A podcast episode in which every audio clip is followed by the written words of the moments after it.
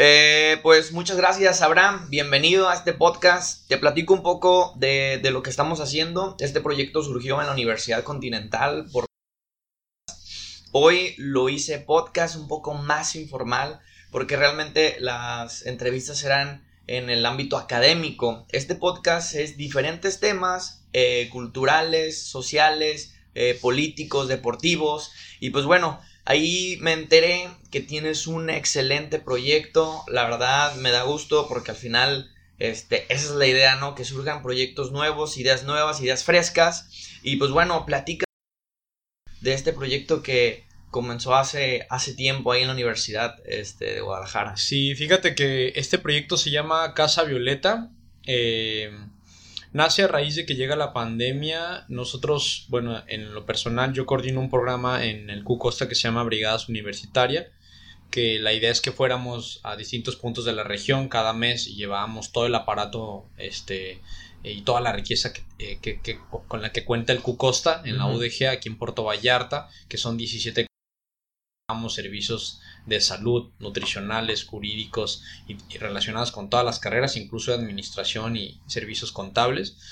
Y por el tema de la pandemia todo esto se detuvo, entonces el programa incluso estuvo en riesgo de desaparecer por esa misma razón. Eran programas, o sea, jornadas sociales. Jornadas sociales. Ayudando a la gente en diferentes temas. De hecho llegamos a venir aquí a San Vicente, aquí mm, a la plaza, a San José, con eh, Jaime Cuevas, con ah, su director y demás este, y sí, todo es gratuito. El objetivo, aparte de lo social, pues también era promoción, ¿no? De la universidad o de las carreras, este, o... Totalmente. Mira, nosotros lo que creemos, toda institución, todo, todo organismo, así como todo país, yo, por ejemplo, estudié Relaciones Internacionales en la maestría, este, hay algo que se llama soft power, que es el poder suave. Todos los organismos, además de mostrar fuerza y fortaleza, por ejemplo, Estados Unidos a través de, de su aparato militar, a través de la Guardia Nacional.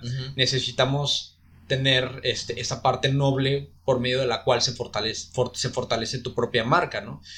Esto lo podemos ver como, como marketing, pero también es una manera de decirle a la sociedad, UDG, Cucosta, estamos presentes para Vallarta, para la región, para Tomatlán, Mascota, todos los, todas las ciudades de, de, la región.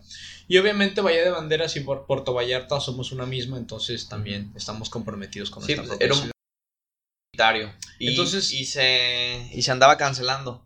Eh, sí, llega la pandemia, entonces nosotros estuvimos dos, tres meses inhabilitados, nos dedicábamos, eh, mi grupo, los brigadistas, íbamos al CUC, limpiábamos, sembrábamos, sembrábamos árboles, pintábamos. Pero yo veía a los chicos como que eso no les latía mucho, entonces, y también en lo personal, pues yo después de estudiar la licenciatura, la maestría, tengo 28 años, pues yo realmente lo que yo quiero, entonces a mí siempre me han enseñado, yo conocí a un amigo que se llama Jesús Medina, cuando yo en mi etapa estudiantil, él fue presidente de la FEO, él siempre me enseñó que este, necesitamos este, ser creadores de proyectos. Como esto, esto para ti es un proyecto y esto te mantiene vivo, entonces yo dije, bueno, necesito un proyecto que me permita eh, sentirme vivo, ¿no? Entonces, eh, yo platiqué con el doctor Jorge Telles López eh, sobre esto, la posibilidad de modificar eh, la brigada y que se plantara en una sola colonia. La colonia fue el Llanito. Pero, Aida, ¿tú ya estás trabajando en la UDG o es un, eh, o estás como auxiliar o qué cómo sí, yo trabajo en la Universidad de Guadalajara estoy en el equipo de rectoría y ah, me encargo de algunos de algunos programas sociales porque hay otras áreas como extensión que también se encargan de temas de responsabilidad pero específicamente y de manera delimitada, mi labor es operar la brigada universitaria. Nosotros hemos recaudado víveres para ayudar, por ejemplo, en el 2019 juntamos 3 toneladas para apoyar a, a Teocintle, Tomatlán y a otros, otros dos poblados en Tomatlán, en Cabo Corrientes dos poblados y en Puerto Vallarta un poblado. Ahora con el huracán Nora nos fuimos a apoyar a las comunidades más alejadas, a donde nadie llegó, hicimos 3-4 horas en por terracería, este, para llegar a este, por ejemplo, está Nahuapa, está, y otros dos poblados que quedan en la parte limítrofe entre Cabo Corrientes y Tomatlán. Fuimos con el apoyo de la Guardia Nacional y les llevamos más de 100 despensas. Este, lo hicimos de manera coordinada con el presidente municipal de Tomatlán, Jorge Luis Tello, que creo que acaba de salir hace dos, tres días. Siempre tratamos de ser muy siempre realizamos este tipo de acciones. Hemos limpiado ciclovías, nos metemos en el tema de movilidad.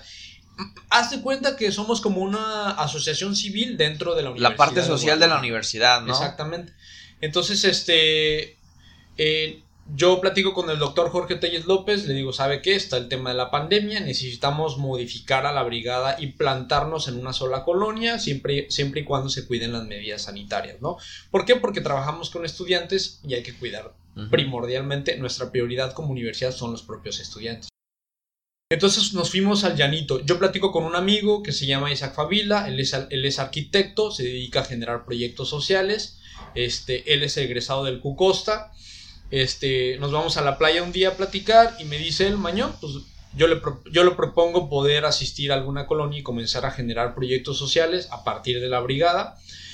Entonces el doctor Telles me dice a mí, ¿sabes qué? Me late uno y que sea en una colonia cercana al Cucosta por aquello de la viabilidad económica, el tema de la distancia, el tema de que como es el primer proyecto macro que yo coordino, realmente queríamos delimitar y queríamos que fuera mm, eh, totalmente accesible. Entonces llegamos un día al llanito, este, y cuando íbamos llegando nos encontramos a una chica empujando a otra chica de 40 años más o menos de ruedas, estaban las dos haciendo ejercicio y para mí eso fue fascinante porque ver a una persona con discapacidad pero a pesar de la discapacidad, este, hacer ejercicio, quiere decir que ella busca de alguna u otra manera eh, tratar de salir adelante, ¿no? Tratar de salir de su propia situación. Esta chica que estaba en silla de ruedas se llama Violeta. Entonces llegamos con Ninfa y Violeta, que eran las dos chicas. De hecho, las seguimos un poco, no te voy a mentir, un poco acosadas. Este, porque yo creo que ellas pensaron que éramos políticos y luego venían los tiempos de elecciones y creyeron que era nuestra, nuestro gancho político, ¿no? Para poder enamorar a la colonia y demás, pero para nada. Entonces le pedimos poder conocer la casa de Violeta y Violeta pues vivía en una situación este, no apta para su situación, en una situación deplorable, este, la verdad es que triste y e Isaac y yo decidimos comenzar este proyecto que la verdad es que al inicio la idea era que fuera el proyecto para todo el llanito, pero cuando la primera actividad que nosotros realizamos en el llanito fue este, una limpieza. Descacharrizamos y limpiamos toda la colonia. Levantamos toda la basura, toda la basura que, que había en la colonia, que era demasiada. Y a la semana, semana y media o dos, ya había otra vez basura. Entonces, Híjole. Yo me dedico a esto, me dedico a, liderazgo, me dedico a generar proyectos sociales y demás. Entonces me di cuenta que lo primero que teníamos que ganar era liderazgo para con la colonia. ¿A través de qué? A través de un cierto prestigio. Es decir, que los habitantes de la propia colonia nos vieran desde, otra perspectiva, nos identificaran y nos reconocieran como tal. Porque el liderazgo no es impuesto, no es aquí como que soy presidente municipal y ya por serlo llego con mis camionetas blindadas. Ese liderazgo no es efectivo. Con toda la maquinaria, con todos los trabajadores. Soy del UDG y No, eso no y, y, realmente yo creo que la sociedad dice, pues es su chamba y no valoran realmente este, este apoyo. Y yo creo que sí lo vieron así, porque incluso eh, muchas veces lo llegaron a ver como si fuera nuestra obligación, siendo que nosotros no éramos trabajadores del ayuntamiento, este, nosotros éramos un ciudadano más, ¿ves? Entonces dijimos, bueno, lo primero que vamos a llevar a cabo es la intervención de Casa Violeta. Violeta es hija de una, señora que se, llama, se llamaba, en paz descanse, Doña Chica, que no hace mucho ella ella tenía cierto liderazgo, cierta afinidad para con los, todos los vecinos del Llanito. Este, entonces todo el mundo empezó a escuchar que estábamos interviniendo la casa de Violeta. Eso inició en enero, ahorita estamos a noviembre ya. Intervenir, que era? Este, darle, eh, crecerla o este, hacer mejorarla. Adaptarla, a la necesidad de Violeta. Ese era la, principal, el, principal propósito. Poner una rampa, pintar las paredes, quitar un poco la humedad. Este, quizá apoyarla para que ella pudiera tener una despensa de vez en cuando, quizá apoyarla para que este, eh, pudiera tener ropa o para que pudiera recibir cierto tipo de apoyo de manera periódica. Sí. Y la verdad es que cuando hablé con el arquitecto me dijo, mira, vamos a hacer una cosa, eh, recaudemos 10 mil pesos y con esos 10 mil pesos yo voy a tratar de adaptar la casa a posibilidades. Lo mejor que se pueda. Y la verdad es que no. los 10 mil pesos no nos ayudaron en... La primera actividad que nosotros realizamos como brigada fue boteo que fue muy pesado y arduo. Uno va a las calles, le pide dinero a la gente y te ven como, como si fueras mosca muerta, te ven como si les, les estuvieras robando. Hay gente que te recibe con las manos abiertas, hay gente que te escucha, te pone atención y ya luego te dice que no. ¿Cómo iban? ¿Iban uniformados? Con nuestros gafetes de la brigada universitaria, con nuestros botes, eh, incluso este la brigada universitaria no cuenta con presupuesto, no tiene un presupuesto institucional etiquetado. Por lo tanto, todas las actividades que nosotros realizamos necesitamos generar una autogestión y de esa parte yo me encargo. Este, entonces boteamos para poder conseguir la primera tajada presupuestal para poder este para poder eh, dar el arranque del proyecto. Que nosotros creíamos que con 10 mil pesos iba a ser suficiente. Ok, limpiamos, eh, ranuramos algunas partes, pero esos 10 mil pesos se nos fueron así. Esos 10 mil los consiguieron boteando. Los chicos, todos los chicos de la brigada en mojoneras, afuera de Sams, afuera de supermercados, este, me acuerdo que Isaac Favile, el arquitecto y yo nos fuimos, este, recorriendo toda la playa, fue muy pesado. ¿Crees, ¿crees que se reflejó el, esfuerzo que dieron con lo que obtuvieron? Sí, la verdad es que... O sea, o esperaban más. Yo creo, mira, cuando tú realizas un proyecto social, más te estás ayudando a ti mismo. Porque aprendes tanto, aprendes... Por ejemplo, yo te voy a decir algo que yo aprendí boteando. Este, que hasta ahora solamente hemos boteado dos veces. Evitamos botear porque es de lo más pesado. Este, pero te das cuenta que da más quien tiene menos. Sí, sí, siempre.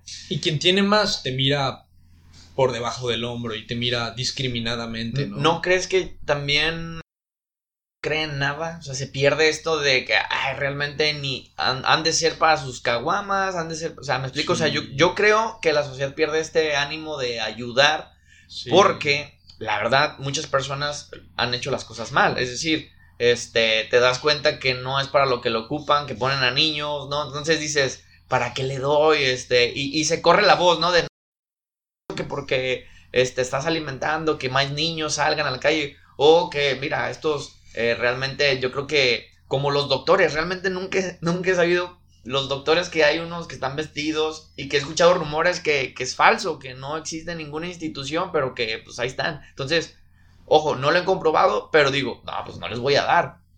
Entonces yo creo que también, pues ya la sociedad dice, no cree en nada o se pierde el ánimo. Los que se paran en el crucero, sí, ¿no? Sí, sí, sí batas y demás. Sí, y, en las carreteras que ahí están parados, o sea, yo realmente lo que he escuchado al final, o sea, digo, no, que eso no, no existe, o sea, que es puro, es puro cuento. Entonces, la verdad es que hay mucha incredulidad. Claro.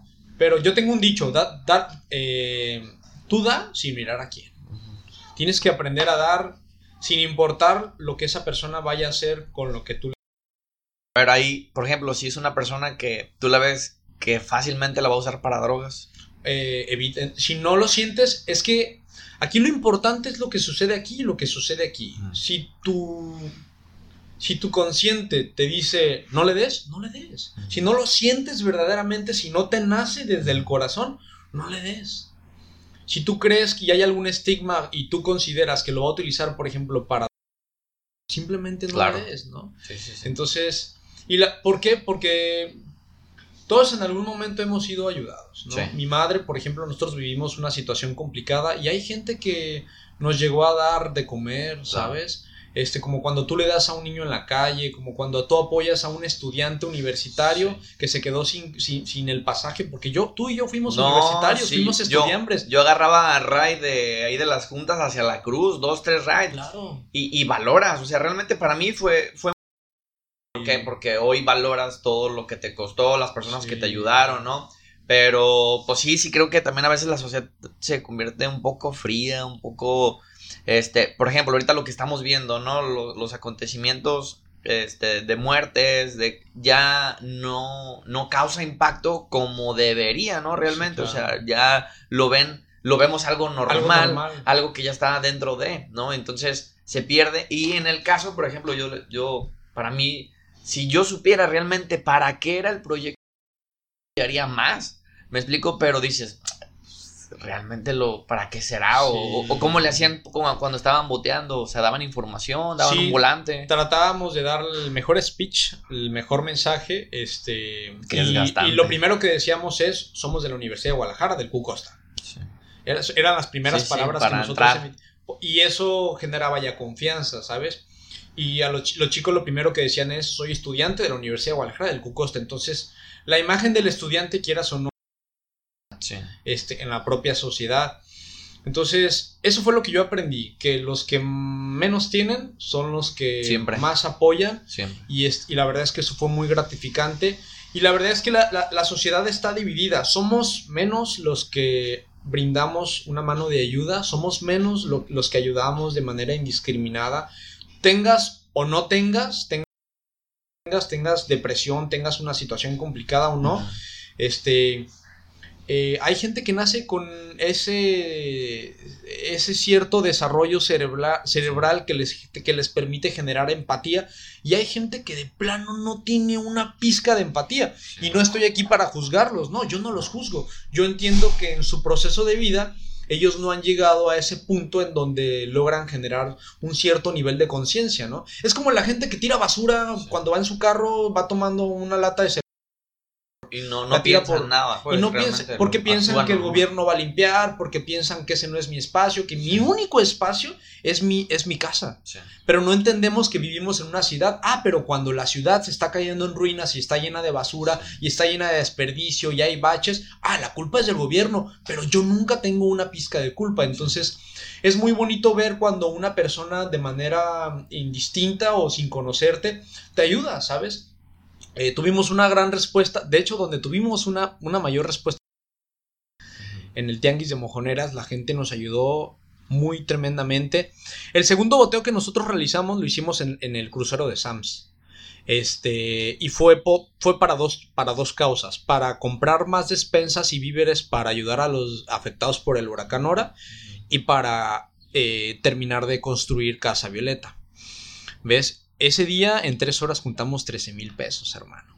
Porque la gente por el mismo huracán está más sensibilizada. ¿Ves? Entonces, pero bueno, para no hacerlo largo, ese fue, recaudación. La segunda actividad que realizamos fue rifas. Vendimos, hicimos dos rifas. ¿De qué? Este, buscamos patrocinadores eh, con el apoyo de los alumnos de la carrera de Administración y Contaduría Pública. Fuimos y buscamos empresas con un oficio, con el sello de la universidad y le solicitamos el apoyo para poder este, construir la propia Casa Violeta y se le decía al empresario que donaba, por ejemplo, un, paseo en barco, algún spa y demás, este, fueron varios empresarios, o algún desayuno en algún restaurante, fueron varios empresarios los que se solidarizaron y nosotros donamos todos esos, este, perdón, nosotros este, incluimos a nuestra lista de, a nuestra lista de premios en esta rifa, este, todos estos patrocinios. Y fueron los propios estudiantes de la brigada universitaria los que se dedicaron a vender la rifa. Fueron dos rifas. ¿Algún empresario los rechazó, perdón? Sí, sí, sí. Ha habido, sí, sí, sí. Ha habido del 100% de las personas a las que nos para, para pedir apoyo, yo creo que el 40% nos han rechazado. No creen en nosotros, no creen en nuestro proyecto. ¿No creen en la universidad? ¿No será eso? Mm, te lo voy a decir por qué. Digo, la verdad es que también la universidad ha sido un trampolín para hacer política. ¿No? ¿No crees que vaya por ahí que digan, no, o sea, ya, van a empezar a hacer grilla con nuestro recurso?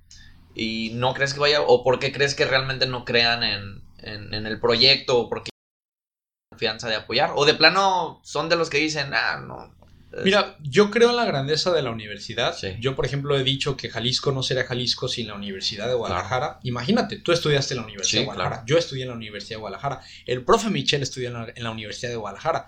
Somos cientos y miles de miles de personas. Munguía estudió en la Universidad de Guadalajara y tantos profesionistas. ¿Qué sería de Vallarta y de la región y de Valle de Banderas? Sin eh, la grandeza de Guadalajara. Sin el hecho de que exista una universidad pública. Ojo, yo soy un crítico de la propia universidad. Yo cada vez que voy a. Y de hecho, yo se lo digo a mis brigadistas. Cada vez que ellos entran es. ¿Pero por qué tenemos que realizar programas sociales? ¿Pero por qué yo voy a levantar la basura que está en la ciclovía de Mojoneras? ¿Pero por qué yo voy a quitar el lodo que se propició por el huracán Nora allá en el centro de Puerto Vallarta? Porque nos tocó ir a talachar junto con la Marina, Panteras Negras, asociaciones civiles, a quitar el lodo. ¿Pero por vives en una universidad pública y una universidad pública es pagada con los impuestos de los mexicanos. Pero como todo organismo, como todo ente que es conformado por miles de personas, hay personas que tienen buenas intenciones y hay personas que tienen malas intenciones. O quizá no malas intenciones, pero hay personas que han desarrollado ese nivel de conciencia y empatía y hay personas que no. Entonces, no te voy a decir que la Universidad de Guadalajara es perfecta, pero sí es perfectible. Trabajamos día a día, hay quienes internamente en la universidad trabajamos día a día por distintas. Sí. Y yo te lo voy a decir así. Cuando yo llego al programa de brigadas universitarias, yo me di cuenta que íbamos de manera itinerante a, una, a un poblado y a otro, ¿sabes? Y realizamos, este, el día de hoy apoyamos a 5 mil personas. Pero eso solo es como cuando hablamos de que creció la economía en México. Cuando en el sexenio de Enrique Peña Nieto que dijeron que creció la economía, el INEGI fue quien declaró que creció la economía, pero ¿por qué? Porque son meramente cuestiones matemáticas, yo no creo en las gráficas que van hacia arriba y tampoco creo en las gráficas que van hacia abajo. En la maestría a mí me enseñaron que una cosa es crecimiento económico y otra cosa es desarrollo. Yo lo que creo es que a la gente le vaya verdaderamente bien desde, desde el pan que puede llegar a su mesa. Entonces yo decía, bueno, ¿apoyamos a 5 mil personas realmente? La pregunta es, ¿realmente logramos llegar a personas? Y la respuesta es no. Entonces, es ahí cuando hablamos de cantidad o calidad. ¿Me doy a entender? Y quizá la Universidad de Guadalajara es, lo que es, también en lo que en cierto momento ha caído, que ahora somos cientos de personas que tratamos, eh, trabajamos día a día por tratar de evitar eso. yo, te veo así, ¿eh? o sea, yo te veo que realmente lo estás haciendo por amor propio y por amor a la universidad, pero que te está costando trabajo, tal vez. O sea, romper, romper todos esos paradigmas de que no, este cuate yo creo que ya viene aquí a, ser regidor y viene a hacer la casa violeta. ¿Me explico? Pero, ojo, o sea, realmente estás rompiendo y estás tratando y te, está costando quitar esto de que, a ver, no. Son estigmas, ¿no? Véanlo. Y porque, a ver, los estudiantes, créemelo, yo escuchaba, ¿no? Este, oye, hay que apoyar. Ah, o sea, política, ¿no? Y la verdad, digo, con todo respeto, me tocó el tiempo de un guía. Y pues no, o sea, realmente era pura grilla. Y dije, no, no, o sea, no, no me interesa realmente eso. Por eso mismo hay mucha incredulidad. Claro te está costando, y yo por eso te escucho, y, se escucha al hablar, eh, o al escucharte hablar, que este amor que le estás teniendo al proyecto y, tan, y también a la universidad. Pero, pues sí, sí se nota que, te ha costado pues romper esto. La verdad es que esa es la visión, este, por ejemplo, del doctor Jorge. Yo se lo he dicho al doctor Jorge Telles, eh, que es el rector del CUC.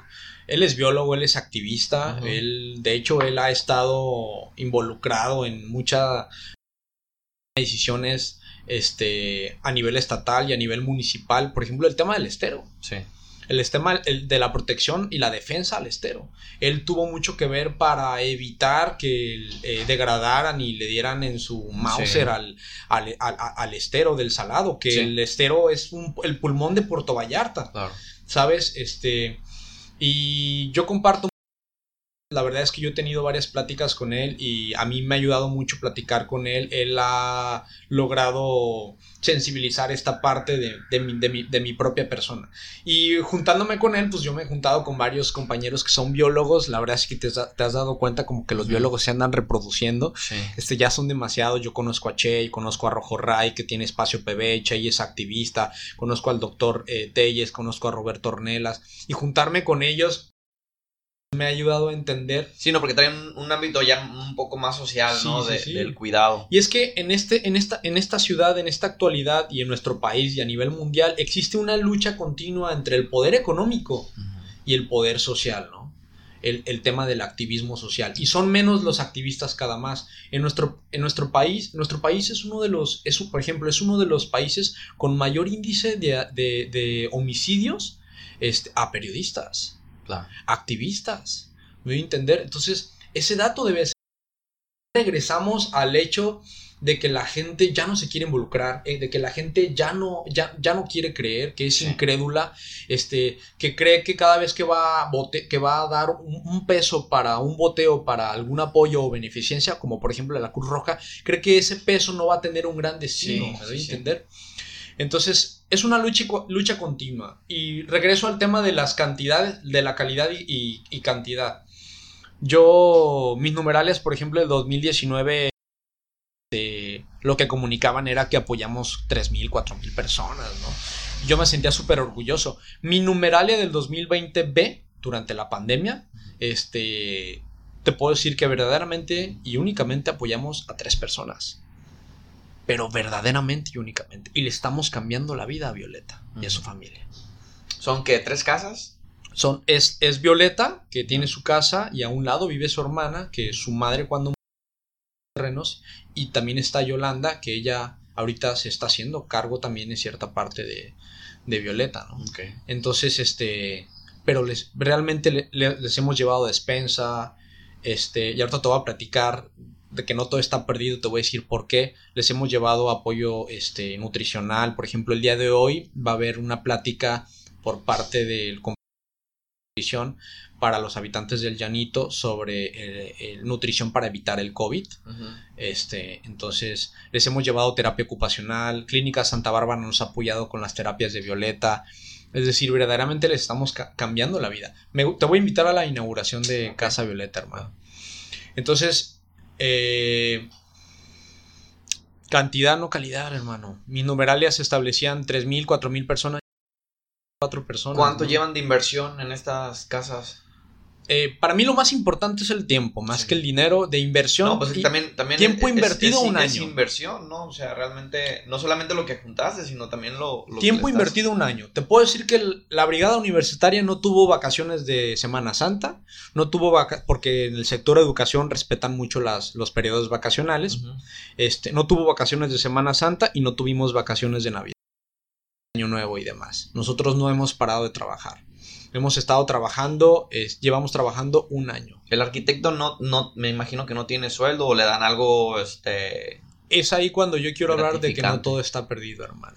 Que realmente hay personas que se la fletan y que no lo único que quieren verdaderamente es, es ayudar es el mayor alimento al alma. Claro. Sí, sí, sí. Y a Isaac Favila puntualizar, de hecho me gustaría que lo pudiéramos traer un día porque este proyecto no es mío, este no no me nombro el protagonista y autor de este proyecto. Este proyecto ha habido personas que nos han ayudado grandemente y que gracias a esas, esas personas se ha logrado materializar este gran sueño. Este es un sueño que nos ha costado un año de tiempo y yo creo que lleva 130 mil, 150 mil pesos invertidos en la casa a lo que voy es, esos 10 mil pesitos que nosotros pretendíamos invertir en la casa para intervenirla de manera superficial, y otra vez volvemos a lo mismo, aquellas pinceladas. Aquellas, ayudamos y damos, eh, por ejemplo, el, programa de vivienda digna de, los gobiernos anteriores, sus cuartitos este, grises, oscuros. Eso no le da calidad de vida a las personas. No, no, pues ni de hecho las casas. Las casas Infonavit, o sea. Realmente no, no, no. O sea, son, son proyectos que solamente están buscando el beneficio económico, ¿no? Eh, que decíamos, más cantidad que calidad. Y yo creo que el arquitecto Isaac Favila ha hecho un excelente trabajo de coordinación de este propio proyecto. Cambiamos techo, porque el techo tenía teja, estaba tenía grietas, esta tenía hoyos, se, y la humedad y todo, pues se les metía el agua, la humedad. Este, cambiamos el piso, pusimos un nivel más de piso y le pusimos loseta. Eh, vamos a cambiar el, baño, cambiamos el patio, le vamos a poner un árbol, vamos a arborizar la parte de afuera, cambiamos la fachada, cambiamos la habitación, le vamos a poner ventiladores. Wow. Te digo, llevamos esta cantidad de dinero invertida, yo creo que nos faltan unos 30 mil bolas ¿Y más. Lo, demás, ¿cómo lo están? O sea, también boteando, que ya llegaron más personas. Tú dirás, oye, me dices que dos boteos y, dos rifas, ¿cómo le han hecho? La verdad es que a través de las rifas nos fue muy bien. Este. Y. Este. Es ahí cuando también te digo que no todo está perdido. A nosotros nos han apoyado mucho los empresarios. Este, no todos los que han. No, pero hemos recibido gran apoyo. Concretos COE nos donó, por ejemplo, varios metros. Este. Materiales La Vena. Este. ¿Quién más? Gonzara en Ixtapa. Este, una ferretería que se encuentra ahí mismo en, en, en, Ixtapa nos ha apoyado, nos ha dado varios descuentos. Pero hay un empresario específicamente que él se llama Paco Melendres, que él es de, de, Abarca, es dueño de Abarca. Este, nos, nos ha apoyado grandemente. Yo creo que este señor nos ha apoyado en gran Él nos donó gran parte del piso, nos ha dado grandes, grandes descuentos, nos donó yo creo que el 70% del cemento y el, estuco que hemos utilizado para la casa. Él le ha pagado varias terapias, las ocupacionales, de las de imanes y demás, a Violeta. Este, le ha pagado viáticos para que pueda ir a, las propias terapias. poquito porque voy al baño. No te preocupes. Pero vamos bien o no? Listo. Entonces, pues bueno, sí has tenido respuesta por parte de algunas personas, de algunos empresarios. Este, dijeras, no todo está perdido. Yo soy, la verdad, también eh, puede ser malicioso, incrédulo. Por, ¿Tú por qué crees que realmente estén apoyando? ¿Por amor? Eh, amor propio, promoción. ¿Realmente tú cómo consideras? ¿A qué le, a qué le das? No, te soy sincero, la verdad es que yo no he visto que lo hagan por promoción. Lo hacen porque como empresarios, ellos se dedican a sus empresas tiempo completo, 24/7. Tú sabes que la vida de empresario pues este, no es fácil. Este, yo creo que lo han hecho porque al final ellos entienden que, y ellos me lo han dicho, ¿sabes? Este, yo solamente de lo que la sociedad me ha dado, ¿no? Un poco de, lo que la vida me ha dado y un poco del crecimiento que yo he tenido, trato de retribuir. Ha habido un empresario, por ejemplo, que su empresa de materiales se encuentra allá por Ramblaces y él me pidió específicamente, no, yo no quiero promoción. Si voy a ayudar realmente, no me menciones, no me menciones lo quiero hacer de corazón. Ah, no quiero que se vea que lo hice por marketing y demás.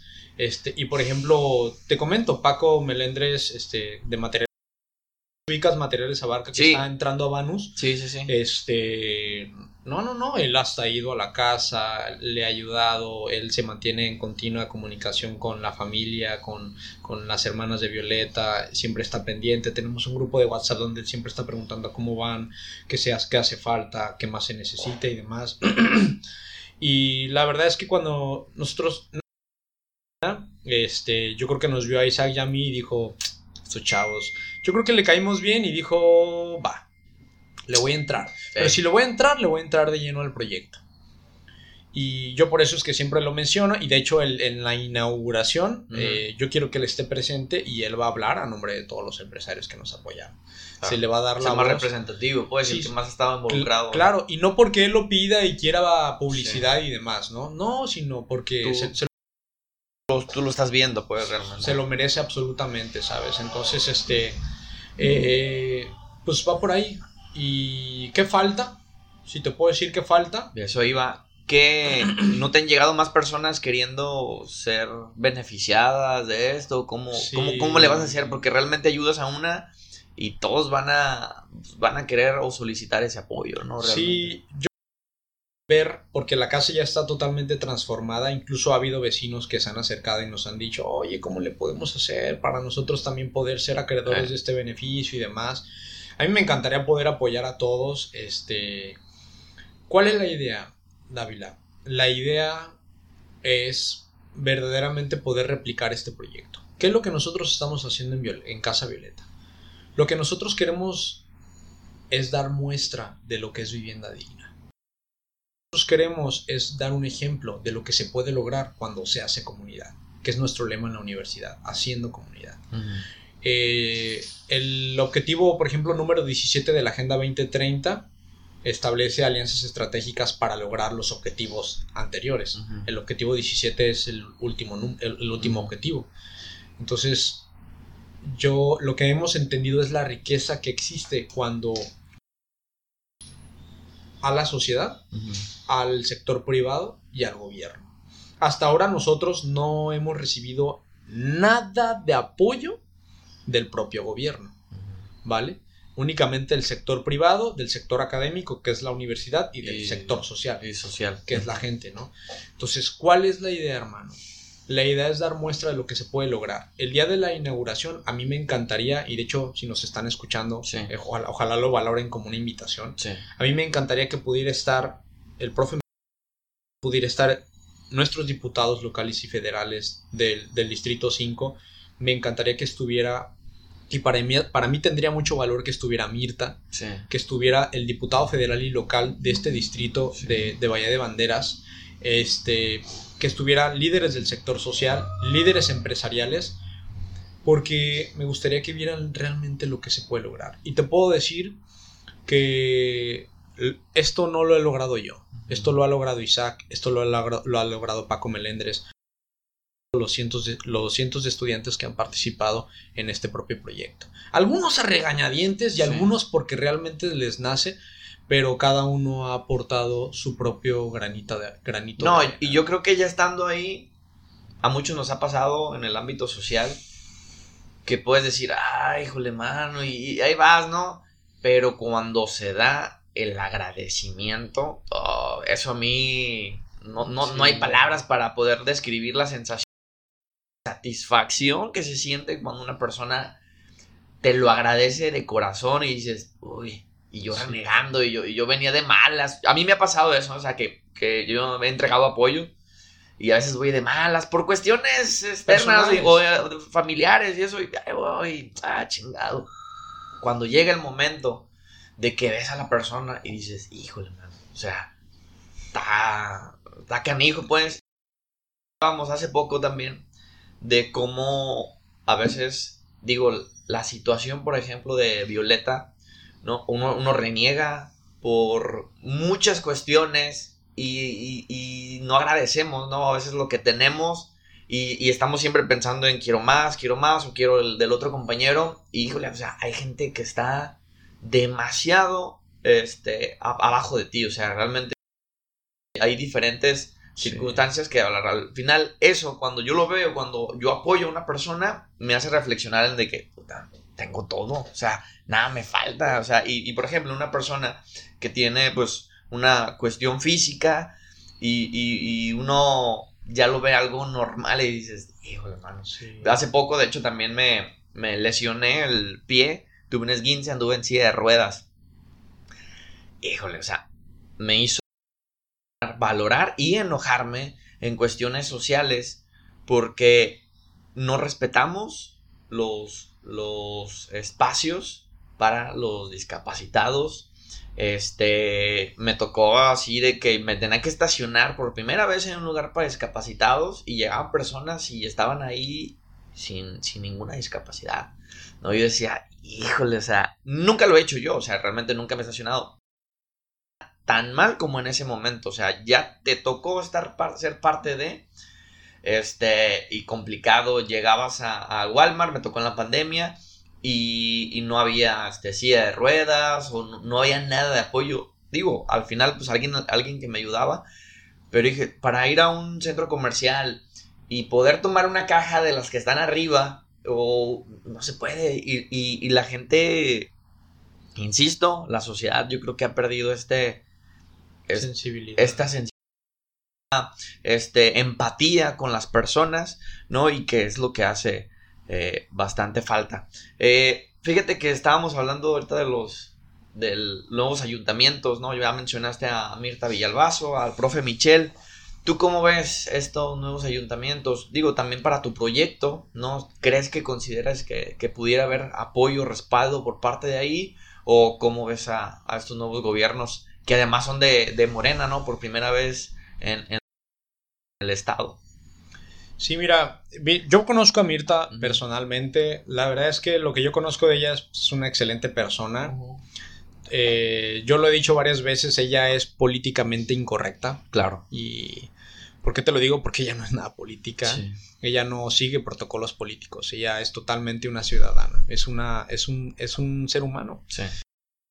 Y ella es del pueblo, pues. Y tú la has visto ahorita con el tema del bacheo, ella ha ido y le pega y suda la gota gorda. Y ella, no, ella no le tiene miedo al trabajo. Claro. Y la verdad es que es un un, es, una, es una gobernante distinta. ¿no? Que yo creo que hacen falta más gobernantes de, de este tipo, ¿no? Hablando de, de, eso, digo, ahorita que estamos hablando también de ese tema fuera de este lo mismo, ¿eh? O sea, yo al inicio no comprendía, porque uno está acostumbrado a que un político hable bien o se exprese políticamente correcto, ¿no? Con palabras resbuznantes, tecnicismos, tecnicismos que y realmente dices, "No, este, pues por dentro sabes que pudiera ser mentira, ¿no? Que dices, no. Pero yo en lo personal, cuando escuché hablar al inicio dije, ah, caray, este, como se expresa es muy...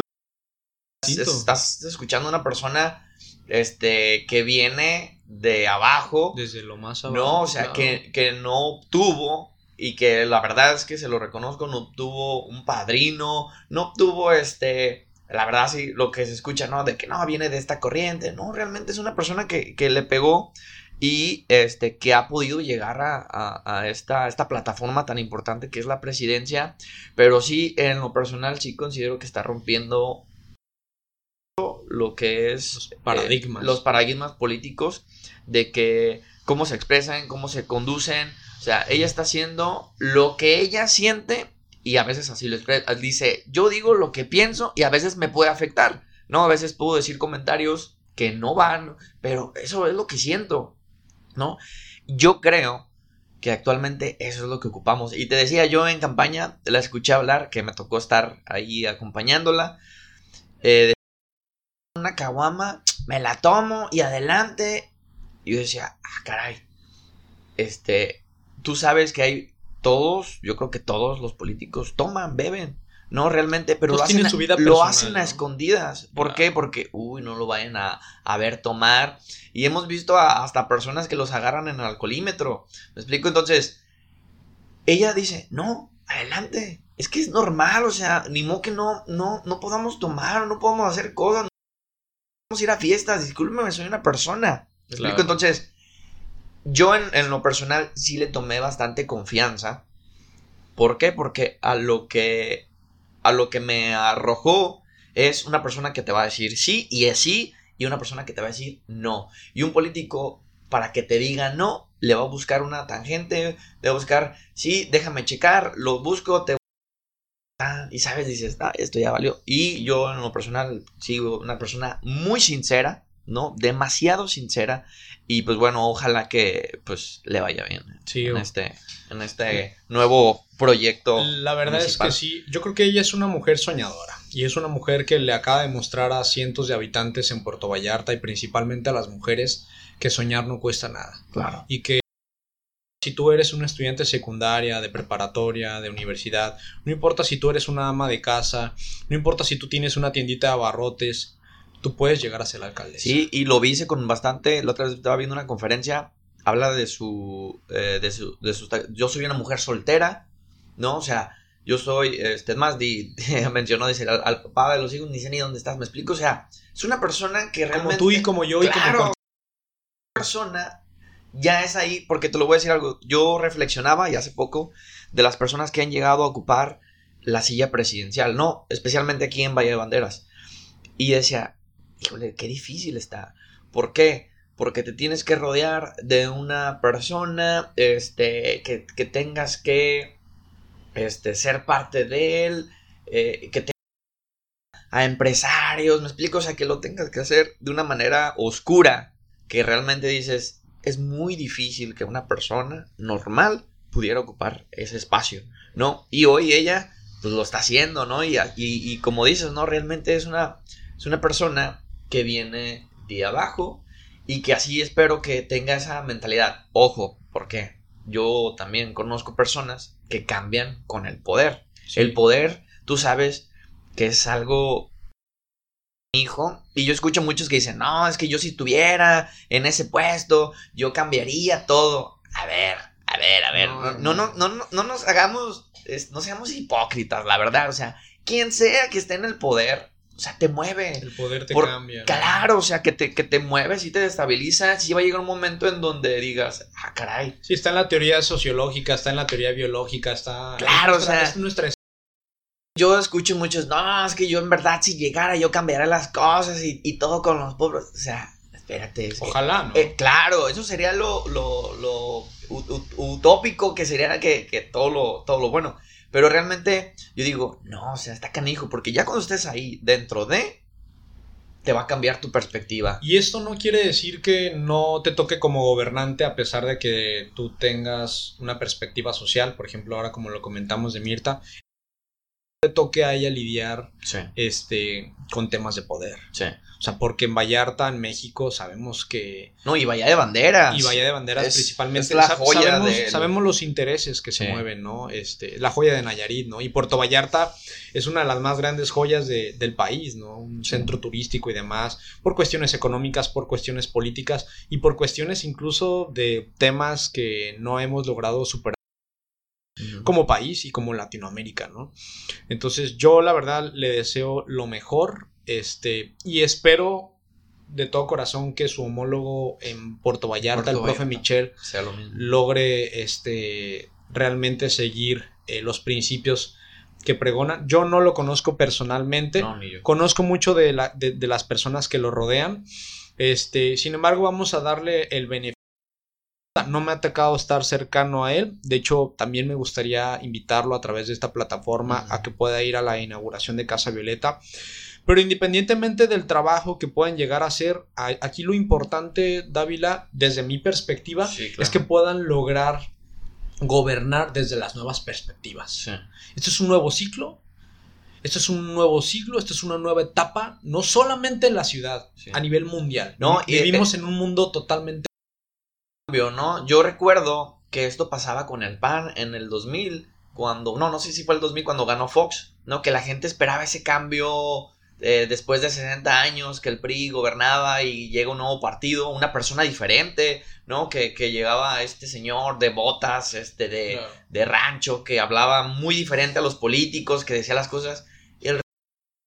Como, el, como Fox, como el Bronco, ¿no? Exactamente. Entonces, yo sí espero que en verdad este gobierno pueda cambiar todo por completo. Yo ahorita lo que estoy viendo y me gusta es, siempre hay un acuerdo entre presidentes que van saliendo como un pacto entre caballeros en que no te voy a molestar por lo que hiciste, no voy a decir nada. Una persecución política. Exactamente, para que cuando llegue el otro también me cubra las espaldas. Hoy Mirta, lo digo, eso. O sea, a ver, aquí está su cochinero y eso es, eso es este, lo que hay y este, para que lo sepan, y vamos a tomar auditoría y vamos a tomar cartas sobre el asunto.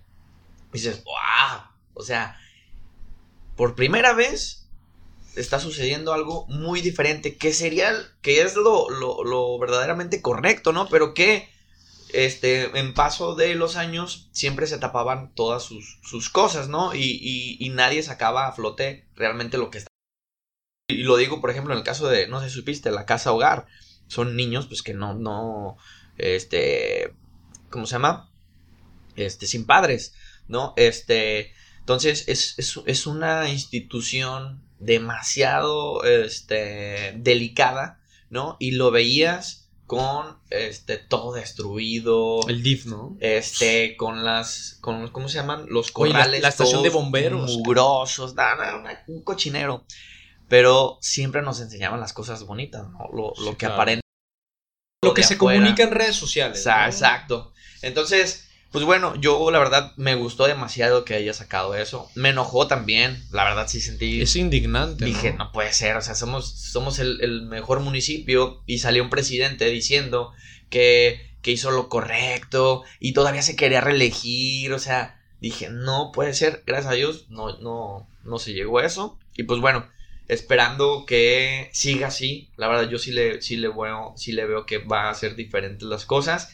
Acá con el profe conozco, ¿eh? Algo que no me gustó, pues lo voy a decir, es que haya recibido personas de este anterior ayuntamiento, que es de Jaime Cuevas. Recibió personal, este, y se, fueron para allá. Perdieron aquí y se refugiaron allá. Entonces, eso ya no me gustó. Dije, Ay, Pero ¿sabes qué? que sea, no sé, la verdad, no, no, no me gusta. Que aquí lo verdaderamente importante, Dávila, es que. Todo por un ejemplo. El tema de las ciclovías. el tema de las nuevas perspectivas. Hablo de perspectiva de género, perspectiva de la movilidad, perspectiva de la accesibilidad universal. Este, Aristóteles inauguró con gran regocijo la ciclovía, por ejemplo, esta que se encuentra llegando al Cook hasta la gasolinera de Mojoneras. No sé si tú la ubicas. Y cuando ella, que fue de las primeras ciclovías que se, que se inauguraron en Puerto Vallarta, porque ahorita en Puerto Vallarta hay un circuito de ciclovías que si bien esto es algo muy interesante porque habla de la madurez de una ciudad, a mí me encantaría, de hecho uno de mis más grandes sueños es que haya una ciclovía desde Mezcales hasta San Juan de Abajo. Y hay cómo, y se puede permitir.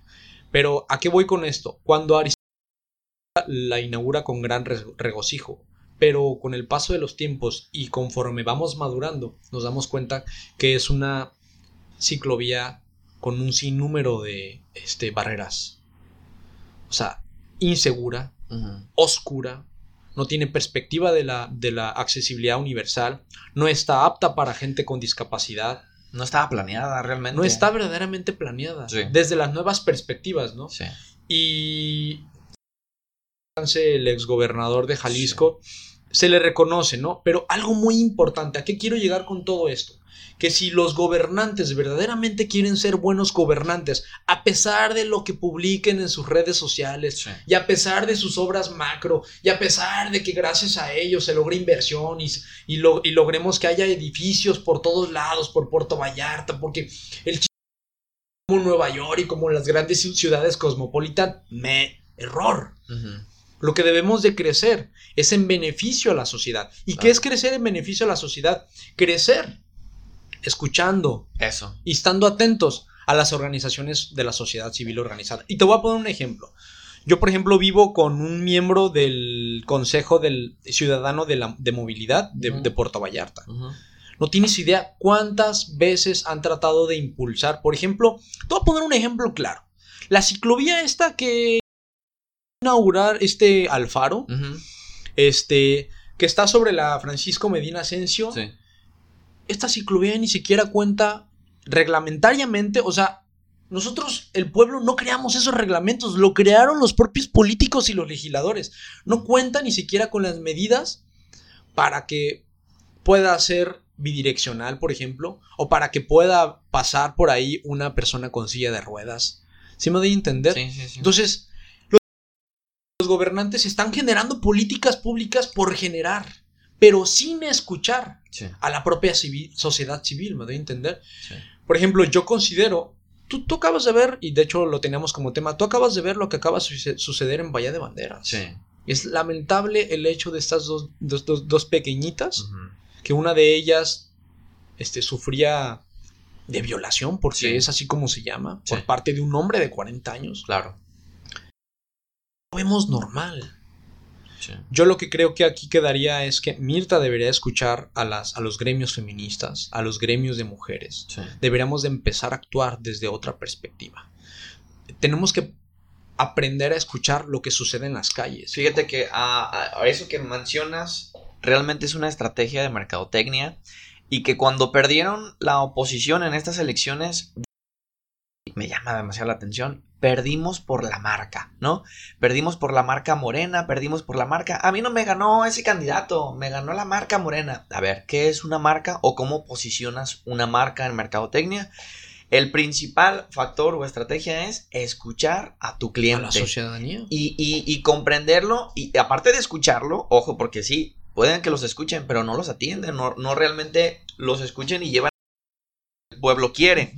Y Morena realmente ha hecho eso. O sea, a ver, eso es una marca y eso te ganó, que ellos escucharon lo que la gente quería y lo llevaron a cabo y lo aterrizaron, me explico, y le están dando estas propuestas porque realmente los están escuchando, ¿no? Y a mí, ahorita que dices, escúchenlos, o, eh, tienen que entender a la gente, yo creo que ahí está la situación y que eso es lo que le ha, le ha beneficiado, por eso este, encuestas o, o, cómo se les llama, lo que ha sido este, obrador. sí, este, las consultas ciudadanas. Consultas ciudadanas, eso es. Yo quiero saber lo que opina el pueblo, porque ahí va a estar la respuesta. ¿Qué es lo que está pasando ahorita? Yo lo comentaba con la exregidora que, que me acompañó. Eso es la punta del iceberg. eso en, aquí es en Villas Miramar, de hecho, pues está aquí a unos minutos. Eso, amigo, eso es lo poquito que se... o, que aterrizó de alguna moda de, manera eh, negativa. Pero tú te das una, una, vuelta, tú caminas por ahí, este, te das cuenta este, el, problema social que se encuentra en Villas Miramar. Y ojo, no solamente ahí, sino en toda la sociedad. ¿Qué dices? Lo vemos bien normal. Yo comentaba con una maestra, me estaba dando el, la plática su, situación, cómo veía este asunto de lo de Villas Miramar, lo de las niñas. Y ¿sabes qué, maestro? Primeramente, hay maestros que le dan me encanta a sus alumnas de secundaria. Una alumna de secundaria que entiende que su maestro le esté dando me encanta, se está volando, le estoy gustando, porque subo una foto este, con bikini o algo y mi maestro le está dando me encanta. Desde ahí ya estamos mal. Entonces, ahorita ya vemos normal, ¿no? Que, que algunas este, eh, eh, pues, señoritas ya estén buscando, o, menores de edad ya estén buscando a, mayores de edad y, no solamente y lo normalizamos ¿no? ya lo estamos viendo a través de la música de, de los este, sugar daddy a través de la moda a ver ahí también yo creo que no solamente sería a los a los que incurrieron en este delito sino también a la, a la familia no a ver señores lo que pasó o sea no no estoy diciendo que, que, que los juzguen este eh, ahora sí que judicialmente, sino que también tiene que haber, tienen que acercarse ahí a esa sociedad que eh, empezar con esta, eh, no sé, eh, es diseñar políticas públicas. Educación. Decir, señores, esto que está pasando está mal. Son programas eficaces. Hay violencia este, en, todas las casas. Hay cosas. Yo violencia intrafamiliar. Yo he visto, así te lo puedo decir, esposas familiares que no los dejan salir los esposos, no pueden ni caminar, porque yo en el ámbito social he ido a entregar apoyos, ¿no? Y, oye señora, pues aquí le manda, este, no, no puedo salir, este, discúlpame, este, no, este, luego viene, no está mi esposo, ah, caray, o sea, vivimos, vivimos sumergidos en el machismo, vivimos sumergidos en la depresión, vivimos sumergidos en la violencia intrafamiliar, en la violencia psicológica, vivimos sumergidos en los problemas ambientales, vivimos sumergidos en la falta de diseño urbano, vivimos, vivimos sumergidos en el hecho de que creemos que crecimiento familiar o personal es tener un auto es en el hecho de que creemos que para que Vallarta y, y Bahía de Banderas le vaya verdaderamente bien y a todos nos vaya verdaderamente bien es porque todos debemos de tener un carro. Imagínate Vallarta y Bahía de Banderas cuando todos sus habitantes tengan un automóvil, cuando nuestras grandes arterias, por ejemplo en Puerto Vallarta, es la ah. Francisco Medina Asensio que se encuentra en una situación deplorable y eh, Avenida México que se encuentra en una situación deplorable también. Me doy a entender, la verdad es que nos sentarnos y generar debates, nos hace, nos hace falta sentarnos y generar este tipo de espacios para, para la generación de, la conciencia. Y yo lo, que, yo lo que creo y a lo que le deberíamos de apostar, esto no se soluciona de manera inquisitoria. Es como cuando Felipe Calderón creía que el tema de la inseguridad se iba a solucionar eh, eh, eh, robusteciendo el aparato de seguridad pública lo que debemos de hacer es llegar al tejido social, es remover el tejido social. Y para remover el tejido social te tienes que ir a las colonias. Te tienes que meter. Te tienes que ir a las primarias, te tienes que ir a las secundarias, tienes que ir a las preparatorias, tienes que trabajar con las universidades, tienes que trabajar con los, con, los estudiantes. De otra manera no se puede, no se puede lograr. Y, proyectos sociales como el tuyo, hay bastantes, ¿eh? No, pues, este, de poder ayudar a una persona con discapacidad en su en su, eh, en su casa, en su hábitat, sino también hay proyectos con psicólogos, con la parte educacional, en donde quieren entrar y a veces presentan proyectos muy buenos en donde quisiéramos ir a platicar con todas las amas de casas de, de Villas Miramar, queremos darles una perspectiva de que las cosas no son como las están viviendo. Claro. porque Yo, yo soy, este, no fan, ¿no? Sino sí considero esta... estoy en contra un poco de, la teoría del... Bueno, no teoría, pues la estructura del capitalismo, en donde realmente esas personas pues en donde naces, ¿no? Es muy difícil poder salir de ahí, ¿no? O sea, no es como de que échale ganas y vas a poder obtener mejor, o sea, sí se me hace como manera en donde las personas que un niño que nace en, en esta colonia, ¿no? Ese es su mundo, o sea, realmente no, su perspectiva, no ve su cosmovisión. la violencia, este, todo, todo lo que le está pasando alrededor realmente no es muy diferente a lo que le está pasando a un niño de Nuevo Vallarta, ¿no? Que tiene diferentes condiciones, diferente mundo, o sea, y que dices, nah, o sea, no, no es cierto esto de que todos podemos lograr grandes cosas. O sea, sí, es este famoso pensamiento de que el que es, el que es pobre.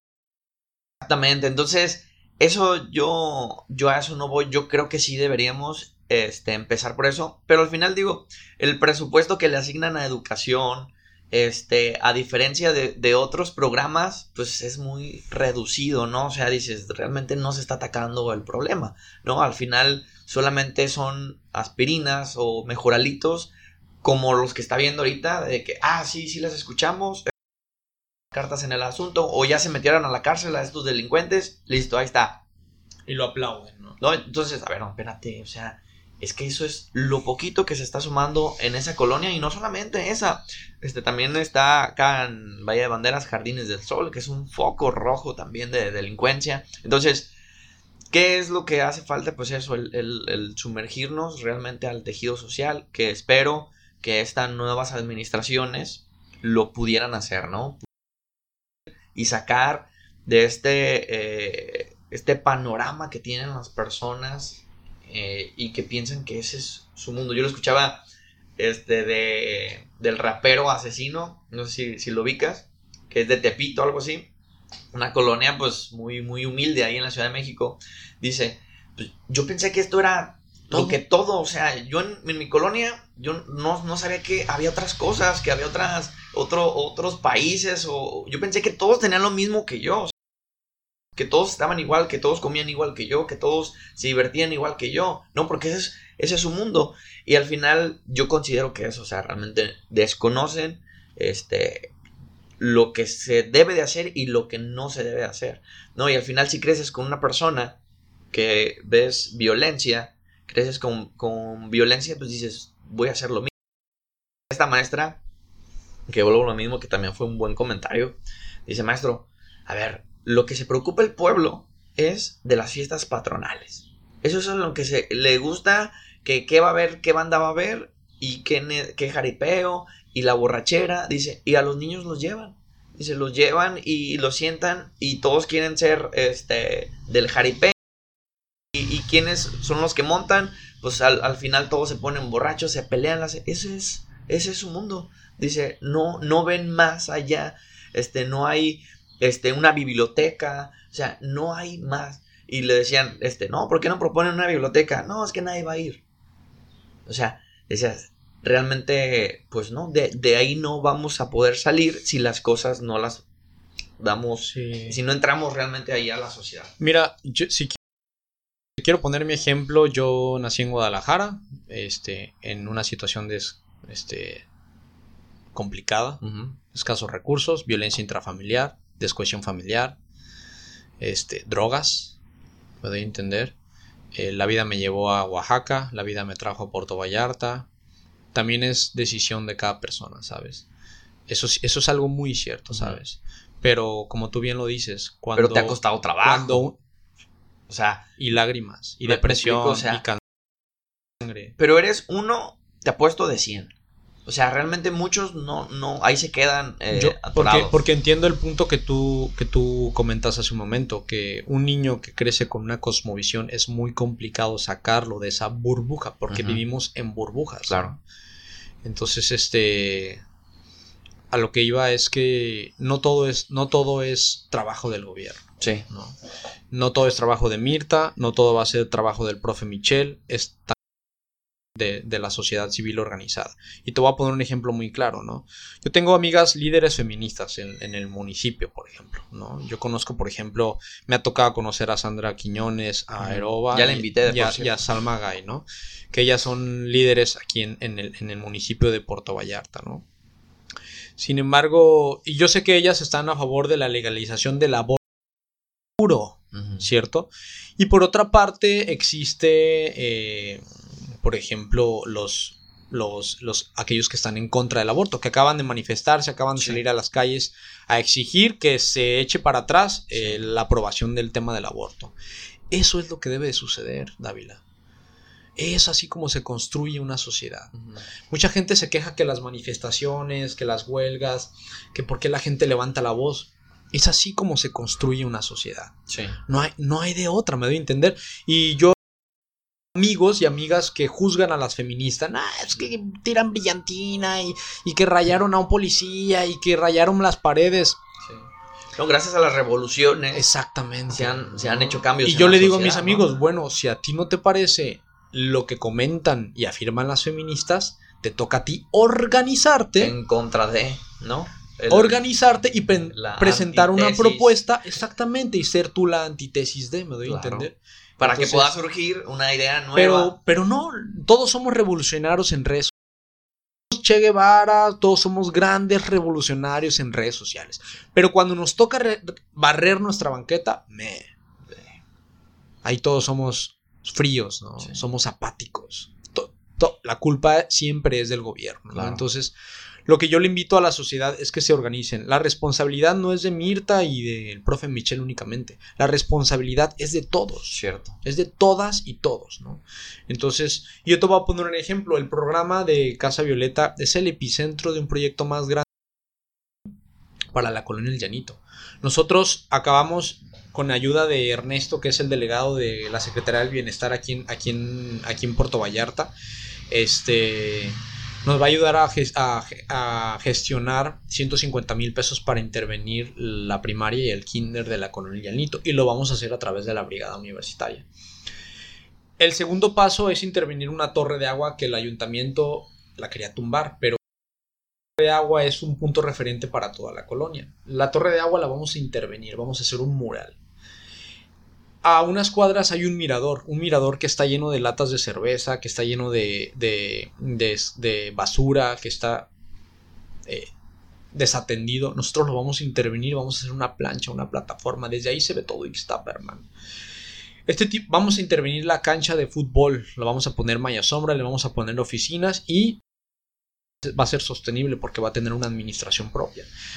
Y nuestro gran, gran, el punto álgido del proyecto El Llanito es una biblioteca, hermano. Donde no solamente va a ser una biblioteca, va a ser un área para poder dar talleres de música, de arte, de danza y demás. Ahora que todo el mundo son TikTokers y les encanta andar bailando, que se metan al baile, ¿no? Es focalizar toda esa energía para bien. Exactamente. Entonces, hay un proyecto similar en, el, en Volcanes que es apoyado por el Club Rotario, este, que quien lo coordina es un amigo mío que se llama Víctor Aguirre, que él es extranjero otro amigo que se, que se llama Martín, que él tenía un proyecto de intervención para un parque para eh, una colonia que está en las juntas.